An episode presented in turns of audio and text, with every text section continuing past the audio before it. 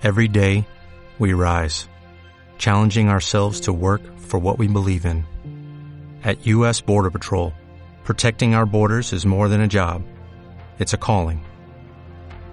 Agents answer the call, working together to keep our country and communities safe. If you're ready for a new mission, join U.S. Border Patrol and go beyond. Learn more at cbp.gov/careers.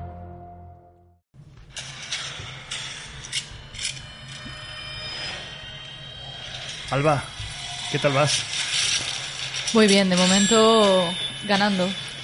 Alex, ¿tú cómo vas? Yo no sé de qué habláis, ¿eh? Es Call of, Call of- Call of Duty o Mobile.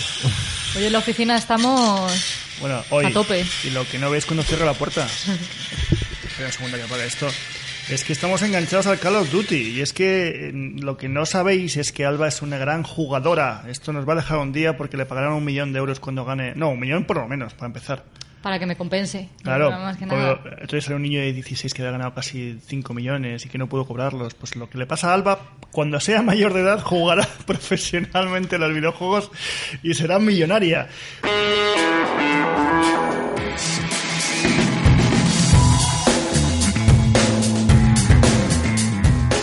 Bienvenidos una semana más al podcast de Illusion Labs. Tenemos como siempre a la única e inigualable y a la futura gamer profesional, Alba Muñoz. Hola, hola, hola. ¿Qué tal? Y al inigualable, al único y al que además produce, junto con Albert Ibars, Alex Barros. Hola, buenas. Bueno, qué potencia. Vengo sin, sin ningún tipo de arma, ¿eh? Qué potencia. Vengo Bueno, desarmado. Es que la semana pasada me echaron un poco la bronca por el tema de tanto sonidito que. que, que, que me he Pero pasado. no, no ha servido de nada, claramente. No ha servido de nada porque además fue un pequeño desastre de, de- de podcast por mi parte, bueno, por la vuestra no como siempre. Pero es que me he enganchado. Yo tengo que competir ahí con, con, con el ukelele y no puedo. Bueno, pero esto es el podcast, pero luego las reuniones igual, ¿eh? Ya, está igual. Cada vez que digo algo, digo, bueno, amigos míos, tengo un briefing.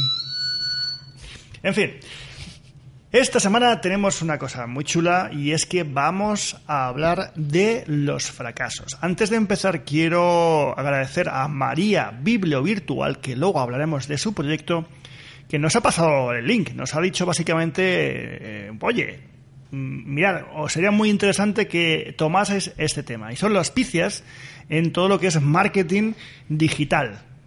Sí, en salud digital. Y vamos a hablar de ello además así sin anestesia. ¿eh? Así, a lo bestia. Bueno, solamente mencionar que eh, eh, entrevistamos a María Biblio Virtual la semana, esta semana. Sí, esta semana. eh, pa- para, bueno, para hablar de su Searchatón, que luego hablaremos.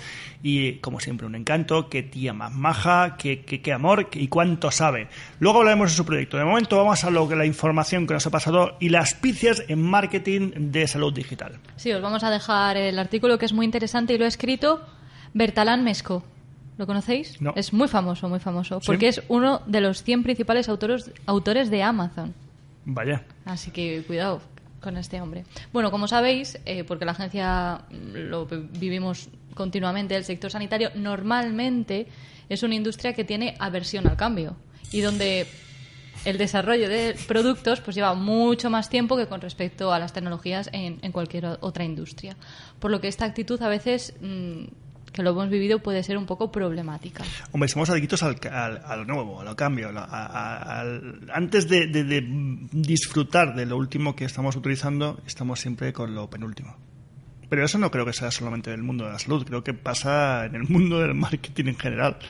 Bueno, pues vamos ya, así, sin dilación, a hablar. El primero, que ese, el primer fracaso, por así decirlo, es el de Ceranos. O este me encanta. ¿Alguien conoce la historia de Theranos? Es la vamos a contar aquí. Yo he estado Me leyendo suena, esta no. mañana y madre bueno, es mía. apasionante. Yo la conocí hace tiempo. Pero por- esto no es de los Vengadores. ¿Cómo se llama? El... Ah, Thanos. Thanos, Thanos. Thanos, sí, sí, Vale, sí, sí. perdón, perdón, me Pues bueno, tiene, tiene que ver, ¿eh? Por, Sí. por el nombre y por la mitología. Y es que, bueno, eh, sabéis que el Big Data es importante, es, está todo el mundo con el Big Data. Por y, supuesto. Por cierto, tengo un artículo en La Razón esta semana que podéis verlo en el Razón de Innovadores. Shh, hablando de Big Data. A lo que voy, eh, el tema está en que yo conocí este artículo, esta, esta chica, eh, Sí. para ser más exactos, hace como dos años vi- viajando al South Southwest leí sobre ella y me quedé flipado. Y de hecho, es que la escuchas y es muy raro todo. Cuéntame la historia. Bueno, pues esta corporación privada de tecnología sanitaria parecía en su momento que había revolucionado el mundo del análisis de sangre. Inicialmente una compañía puntera en tecnología fue por haber ideado análisis de sangre que solo necesitaban, nada, una gota de, de sangre. Luego se demostró que todo era mentira. Era medio verdad. Mm, no, te- tenía ninguna pequeña prueba clínica que lo avalase, pero por lo demás había una empresa. Sí, había una empresa. Y de hecho, eh, la dirigía la inventora más joven del mundo, Elizabeth Holmes, la Steve Jobs, en mujer, decían. Sí, bueno, es que esta mujer además ahí ya a posteriori, porque en su día nadie le mojaba la oreja, se meten mucho con ella y a mí me llama mucho la atención cómo somos todos también adictos a- a hacer leña del árbol caída y se meten mucho con Elizabeth Holmes, podéis ver muchos vídeos en YouTube viendo cómo es una tipa que cambia la voz, ¿no? Porque cuando era más joven pues hablaba pues normal, pues tipo yo, hola, y de repente intentaba hablar y hablaba muy así y era muy raro. Y claro, pero quien la conocía ya sabía que hablaba así y decían que hablaba aguda para dar más confianza. A mí me parecía muy raro, ¿eh? También te lo digo. Pero hay vídeos que se meten con ella, que se vestía como Steve Jobs, que hablaba como Steve y que hacía los mismos gestos. Hay un TED, por cierto, de ella, que no han retirado todavía. Sí, sí. Pues de hecho fue la primera mujer en la historia en amasar una fortuna mayor de mil millones de dólares. En 2014 la compañía llegó a los titulares al recaudar más de 700 millones de dólares de capital y fue valorado en 9.000 millones de dólares. Pero claro, todo cambió después de que sobre todo el Wall Street Journal publicase varios artículos y reportajes en los que acusaba a la empresa de riesgo médico y fraude. Decían que es la primera mujer que, eh, en la historia de amasar una fortuna con menos de 30 años. Hasta que llegue Alba y, y se haga la reina del gaming. Pero bueno, hasta entonces era, era Elizabeth Holmes, Sí, ¿no? hasta el año que viene. Sí. Bueno, fue acusada de fraude masivo, recibió una multa de 500.000 eh, dólares, se le prohibió ser directora de cualquier empresa pública durante 10 años y, según las últimas noticias, además se enfrenta hasta 20 años de prisión. que no lo cumplirán. Yo solo voy a hacer un, un matiz. Si has ganado 700 millones, te meten 500 mil y te ríes. ¿Vale Hombre. la pena? ¿Vale la pena mentir? Claro, y dices, bueno, 20 años, luego ya lo compensas con 100 milloncitos y te quedan 500 limpios. Es que es calderilla, es calderilla. Claro, es, es que todo el mundo, hacer fraudes masivos Es un negocio redondo. es un negocio Bueno, redondo. de hecho, HBO estrenó hace unos meses de Inventor, Sí. donde habla precisamente de todo esto. Os vamos a dejar el link y también el link de, de un vídeo sobre este caso que es bastante interesante. Bueno, yo como he dicho, me, me molesta mucho el caso de Elizabeth Holmes, no por nada, sino porque creo que también se le quita mucho valor. La han, la han jodido, literalmente, porque efectivamente ha engañado a mucha gente, pero eso no le quita valor a ser una tipa, y me da igual que sea tipo o tipa, que haya conseguido reunir a un montón de empresas, convencerlas de que les dé su capitalización, o sea, sus 9.000 millones, y gestionar una compañía de más de, de, de 300 personas trabajando en Silicon Valley. Eh, creo que la tía tiene mucho talento. Que luego vende la moto, seguro. Creo que también, y eso es mi opinión personal, se basa en unos datos que no son evidencias científicas. Es lo que pasa cuando trabajas en una compañía que es eh, biocientífica y no está manejada por médicos. Ese es un problema. Pero yo creo y sigo diciendo que Elizabeth Holmes es una tipa con mucho talento. Venga, vamos a la siguiente.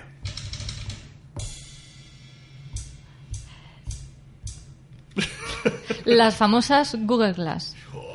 Hombre, Yo, antes Salió. de empezar, te voy a hacer una pregunta. Bueno, tú eres muy joven, pero Alex eh, también. Pero todos soy un pelín menos joven. Pero todos estáis en Twitter desde hace 10 años, más o menos, bueno, más o Yo he menos. cumplido nueve hace poco. Madre ¿Ah, sí? mía. Bueno, yo sí también, tú eres jovencita. A lo que voy. ¿Quién no se ha puesto una foto de perfil con las Google Glasses? Tic-tac, tic-tac, tic-tac, tic-tac. O sea, hubo un momento, sobre todo en la industria farmacéutica, que si estabas en LinkedIn y no tenías un perfil con las Google Glasses, no eras nadie. Hmm. Y entonces el O político no ha ido a probarse las Google Glass. Era genial porque había un solo comercial de una empresa X, que no voy a decir el nombre, que iba agencia por agencia, pues haciendo el tour, mm, vendiendo sus aplicaciones para Google Plus. Lo, que hacía era alquilarlas para eventos. Y era muy divertido porque sabías la tournée que se había hecho en la empresa porque todos los directores de las agencias se ponían la foto o nos poníamos la foto con las Google Glass. Yo nunca me la puse de perfil, ¿eh? pero sí la puse en Twitter. Bueno, ahora tienes una, otras Smart Glass. Pero estas ya son, son smart de verdad. Estas me ayudan a escuchar lo que, lo que no se ve. Y ya os Bueno. contaré mi experimento de, con, las, con el Kickstarter. Bueno, es que hace algunos años las Google Glass parecían ser la tecnología más avanzada eh, pero al final la compañía se llevó un auténtico batacazo. Se vendían por 1.500 dólares. Ah, llegaron, llegaron a venderse. Sí, sí, En sí, Estados sí. Unidos sí. Sí. No. Pero en 2015, nada, dejaron de venderlas. ¿Y el principal problema cuál fue? Pues que hubo eh, una falta de consenso entre sus creadores. Vamos, ni ellos mismos sabían, en realidad, cuál era la utilidad. Al final Google se ha quedado en un buscador y en un correo y en un Maps. Es ¿Os que has hubo- fijado? hubo Todo lo que una época-. Hubo una época que no paraban de sacar cosas nuevas, de inventar, de hacer cosas curiosas, pero yo creo que están, están ahora replegando un poco. Hombre, datos. Hmm. Aquí lo que mm, funciona es el dato. Y el dato es dónde estás, qué dices y, y qué buscas. Ya bueno, está. crearon Alphabet, que eso sí que ya es más paraguas para tecnologías, pero yo creo que son de tecnologías un poco más discretas.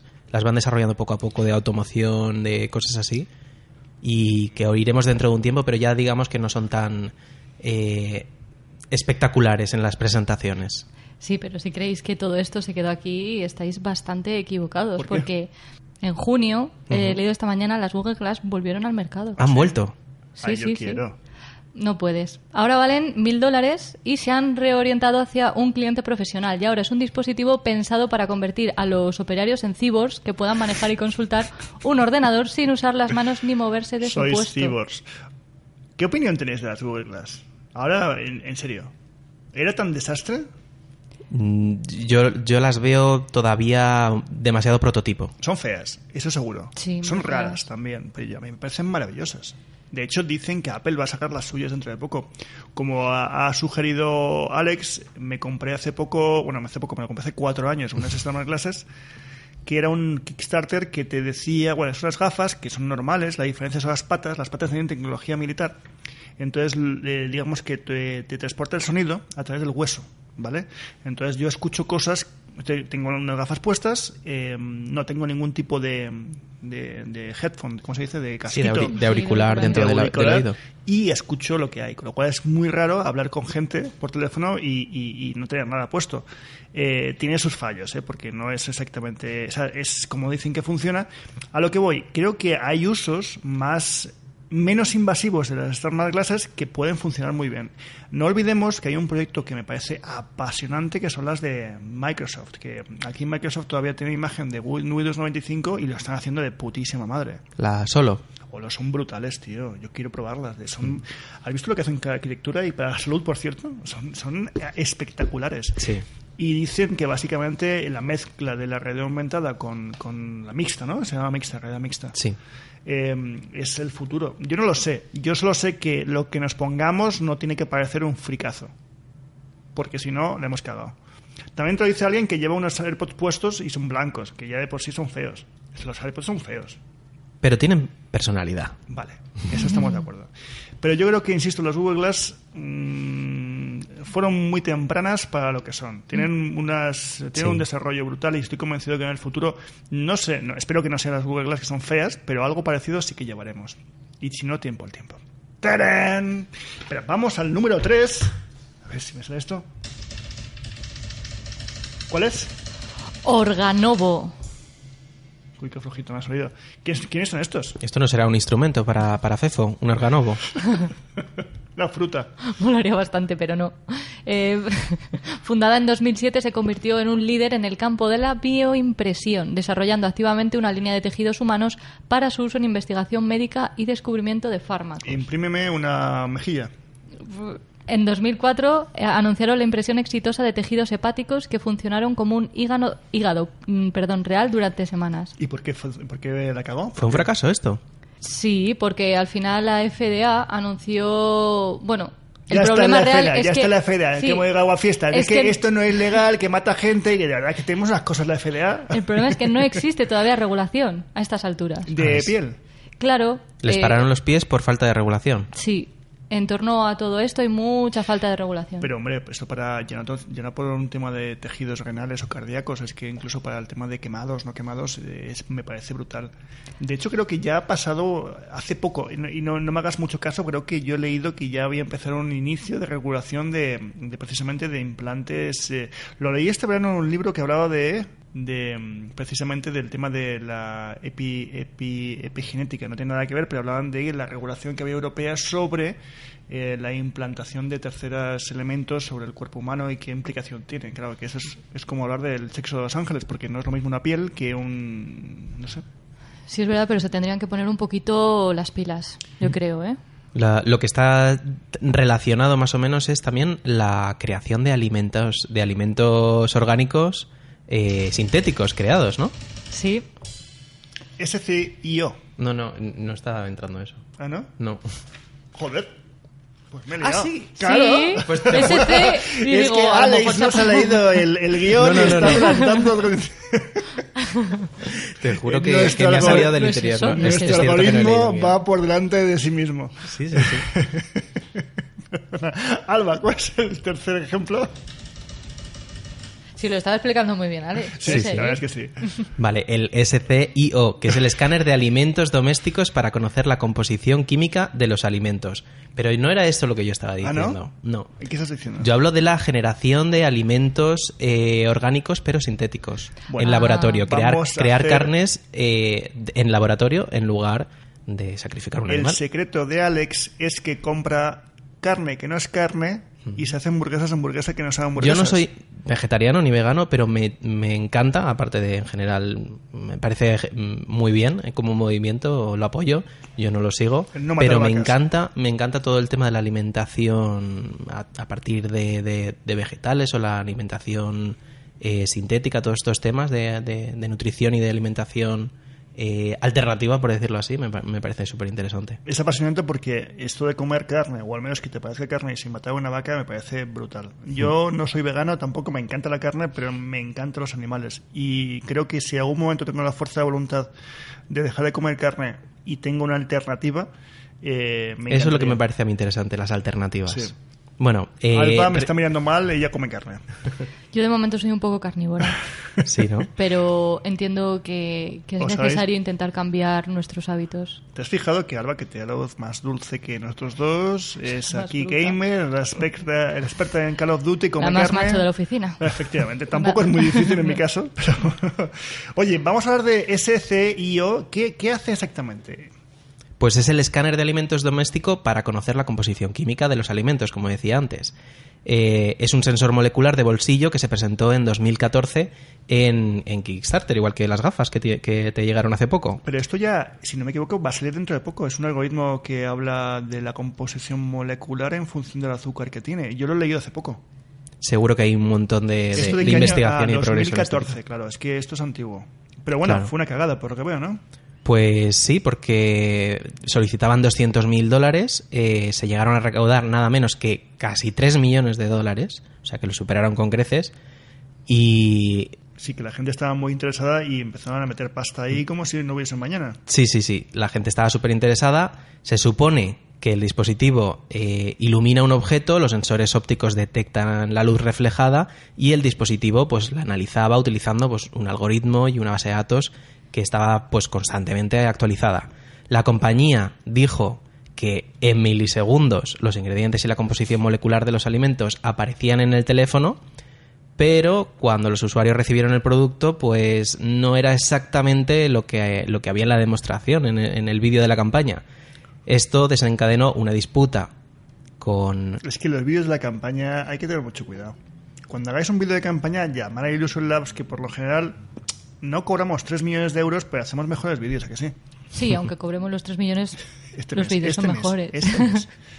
Pues al final la compañía decidió cambiar de consumidores individuales a grandes empresas, una vez más, igual que las. Google Tiene Class. sentido. Eh, yo he leído que esto ya es posible. También está hablando de 2014 y me parece muy chulo poder hacer una fotografía de un alimento que te diga la composición de azúcar. No sé si habéis utilizado alguna vez el, el programa este. espera, eBay. MyFitnessPal. ¿Lo habéis comprado? ¿Lo habéis utilizado? MyFitnessPal es una aplicación, me parece súper interesante, que está orientado eh, pues a meter la cantidad de eh, alimentos que tú consumes. Eh, entonces te dice la cantidad de proteínas, la cantidad de carbohidratos, azúcares, etcétera. Eso es lo, lo maravilloso, además se, se- se alinea con el Apple Health y te dice un montón de cosas. Lo compró Umbro, la marca de deportes, Sí. y la verdad es que, bueno, pues la ha simplificado, pero el problema es que tienes que meterlo manualmente. O sea, tienes que decir, he comido hoy mm, una ensalada en el favorite, ¿vale? Mm, Healthy, entre comillas, pero qué cantidades, qué tal.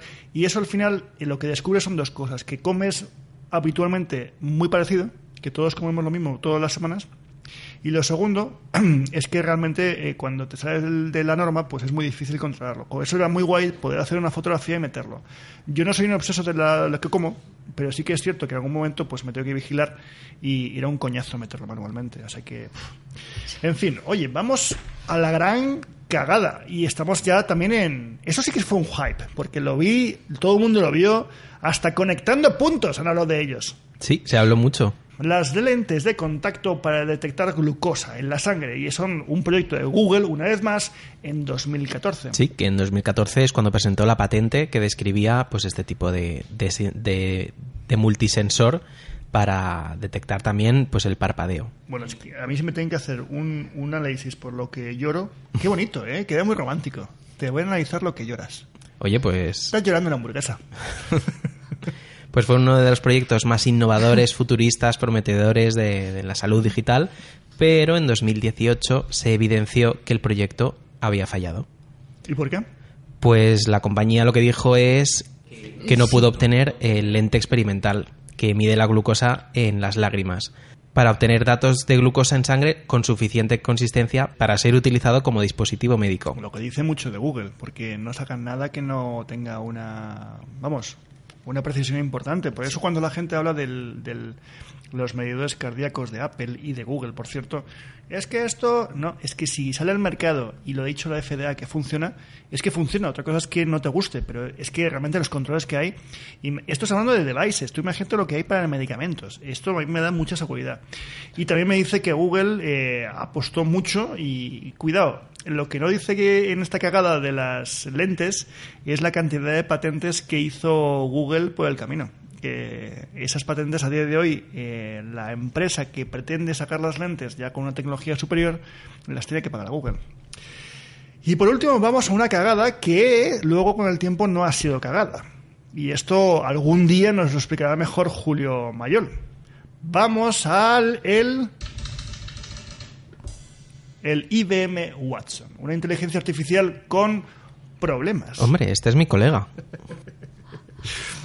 Sí, Sí. pero no te llega ni a la punta de la raíz.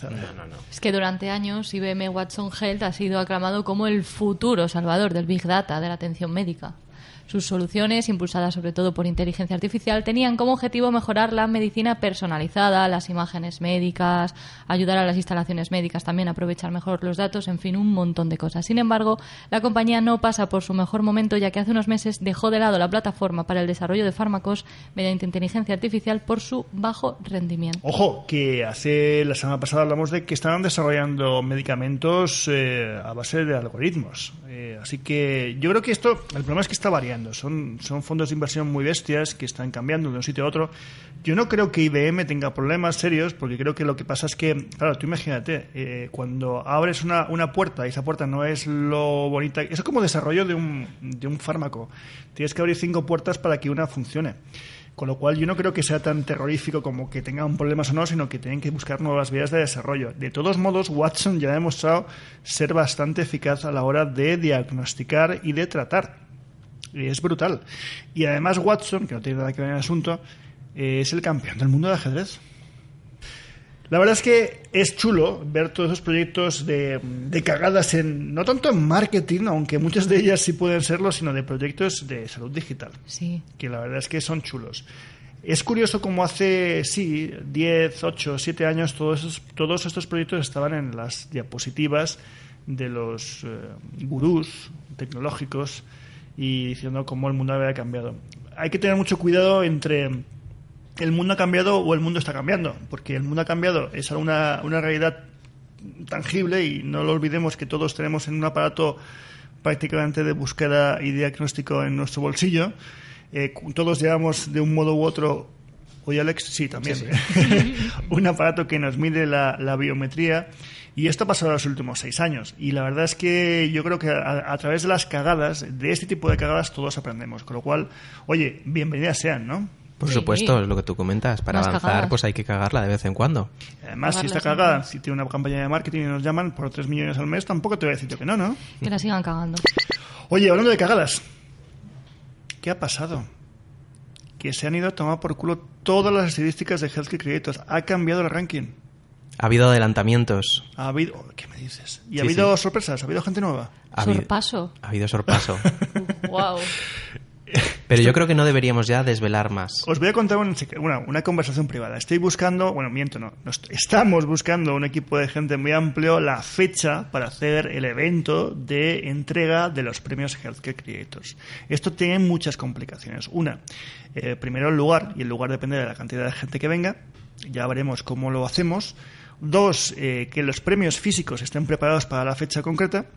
Y tres, que bueno, pues que no coincida o que coincida con algún evento. Entonces eh, me permití el lujo de preguntar. Y pregunté pues a la otra inteligencia artificial, al otro algoritmo que más sabe, que se llama Chema Cepeda, y le dijo, "Eh, Chema, ¿qué piensas? Y él, como siempre, tan bajo, me responde, oye, el día 7, eh, a ver, como que a mí me pilla un poco mal, lo puedo cambiar por ti, eso ya es una decencia, pero recuerda que son las elecciones. Y ahora con el tema de los sorpasos, estamos muy a la par con las elecciones. Hemos decidido hacer esto. ¿Sacamos a Franco de algún lado?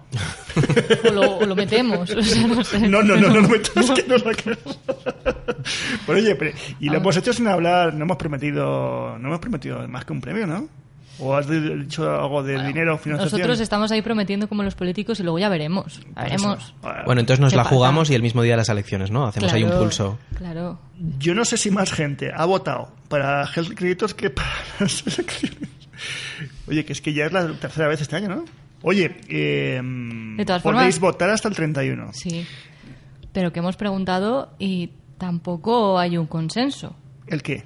Los resultados de la encuesta Todo lo que dijimos la semana pasada, hasta donde yo sé, y donde me deja leer Alba, porque no me deja hablar demasiado, y menos, eh, menos Erika, han cambiado todos los rankings, todos menos uno. Y hasta ahí podemos leer. Y en todos hay gente nueva. O sea, yo creo que después del podcast la gente se puso a dar la vuelta a la tortilla, con lo cual, si los anteriores nominados quieren seguir nominados, habrá que buscar gente para que siga nominando. Porque eh, yo me he quedado flipado. Es que fue automático. Lanzar el podcast el lunes y zasca, al martes había un cambio. Esto yo creo que hay que darle la vuelta. Hay que, hay que, hay que afianzar la, la opinión. Sí, sí, totalmente. Hay que hacer meetings. ¿Dónde está el meeting de Healthcare Creators? Ahora España. ¿Por Es qué os tienen que votar? Ahora España. Sí. Y antes que había. No, ahora Healthcare Creators. En fin. Tres semanas quedan. Oye, Alba, sería muy chulo hacer un capítulo sobre eh, comunicación política. Yo hice un vídeo en YouTube y me funcionó muy bien. Y creo que más tiene vigencia totalmente. ¿Te Sí. atreves? Sí, yo creo que sí que nos atrevemos, ¿no? Si queréis que hagamos un capítulo específico sobre comunicación política, pues oye, eh, hashtag de Edison Labs y por supuesto... Podcast Ilusión. Espera, gracias. Dicho de otro modo, eh, hasta el 31 de octubre podéis seguir votando en los premios Healthy Creators. Hubo una actividad brutal al principio. Hubo un, un movimiento así eh, vivo en las nominaciones, pero tras el último capítulo anda la vuelta. Y todo lo que era ya no es. Sí, y ahora también estamos publicando por las redes sociales el top 5 y que tengan en cuenta que puede seguir variando. Eh, Así ya. que que sigan votando. Sí, sí, esto hay que votar. Así que, por cierto, eh, ¿qué opináis de que el encuentro, la entrega de premios, dicen que va a haber mucha cerveza? Eh, de Healthcare Creator sea en Madrid el día 14 de noviembre. ¿Tú qué tienes que hacer? Yo nada, pero si hay mucha cerveza no sé cómo vamos Ay, a acabar bebes. pronunciando Healthcare Creator. Bueno, es que podemos hacer otro premio. El que mejor diga Healthcare Creator después de cinco tequilas. Hay muchos subpremios ahí, ¿eh? Bueno, yo ya te digo que tengo un problema y no tomo tequila. Tú imagínate. Bueno, bueno, pero ¿cuál es el libro de esta semana? Yo hoy voy a hablar de mi libro. Y mi libro es eh, Del marketing de masas al de comunidades, por la gracia del dato. Y es un artículo que me han publicado justo ayer en La Razón, no sé si saldrá impreso este fin de semana, y hablo precisamente del fracaso de los proyectos del Big Data y bueno, les gustó mucho a, a los amigos de La Razón y me lo han publicado. Así que mm, me has pedido un libro, yo te hablo de mi libro. Sí, además un libro de fracasos porque hemos hablado de fracasos. Es que si, me preguntas a mí, no, no creo que podamos hablar de otra cosa. Oye, me has dado un susto porque digo, ha editado un libro y no me he enterado. vale, vale, vale. Ya veo la trampa. Esa que es la hecho. pregunta muy típica en YouTube. ¿Para cuándo tu libro? Y yo, pues mira, es que lo impresa ayer. En Tus memorias. Mis memorias. Oye, que mm, ya está. Sí, Sí, ya está, ya está está. aquí. Oye, no, no, no, no, nos falta algo muy importante. La razón por la que estamos haciendo este podcast.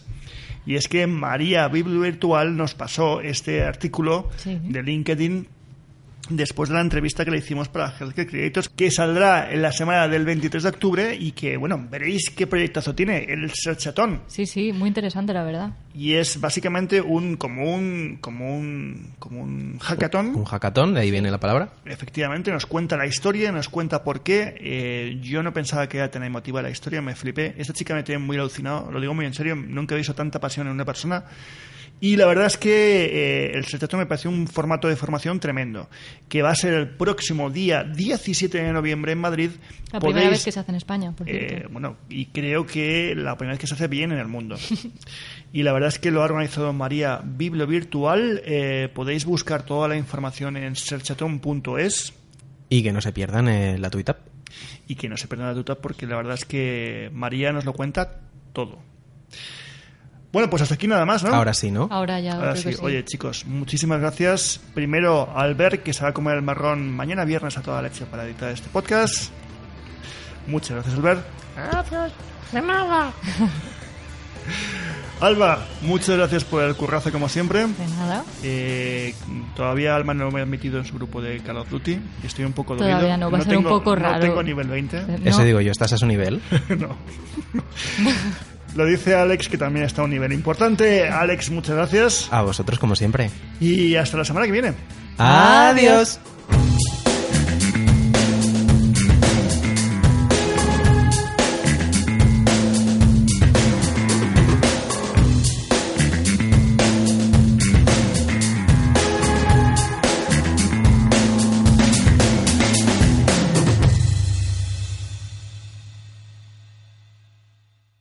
Como nuevo cliente de Western Union, puedes disfrutar de una tarifa de envío de 0 dólares en tu primera transferencia internacional de dinero en línea. Envía dinero a los tuyos en casa de manera rápida, fácil y conveniente. Visita westernunion.com o descarga nuestra app hoy mismo y tu primera tarifa de envío corre por nuestra cuenta. Aplican ganancias por cambio de moneda. No disponible para tarjetas de crédito y envíos a Cuba. Servicios proporcionados por Western Union Financial Services Inc. NMLS 906983 o Western Union International Services LLS NMLS 906985.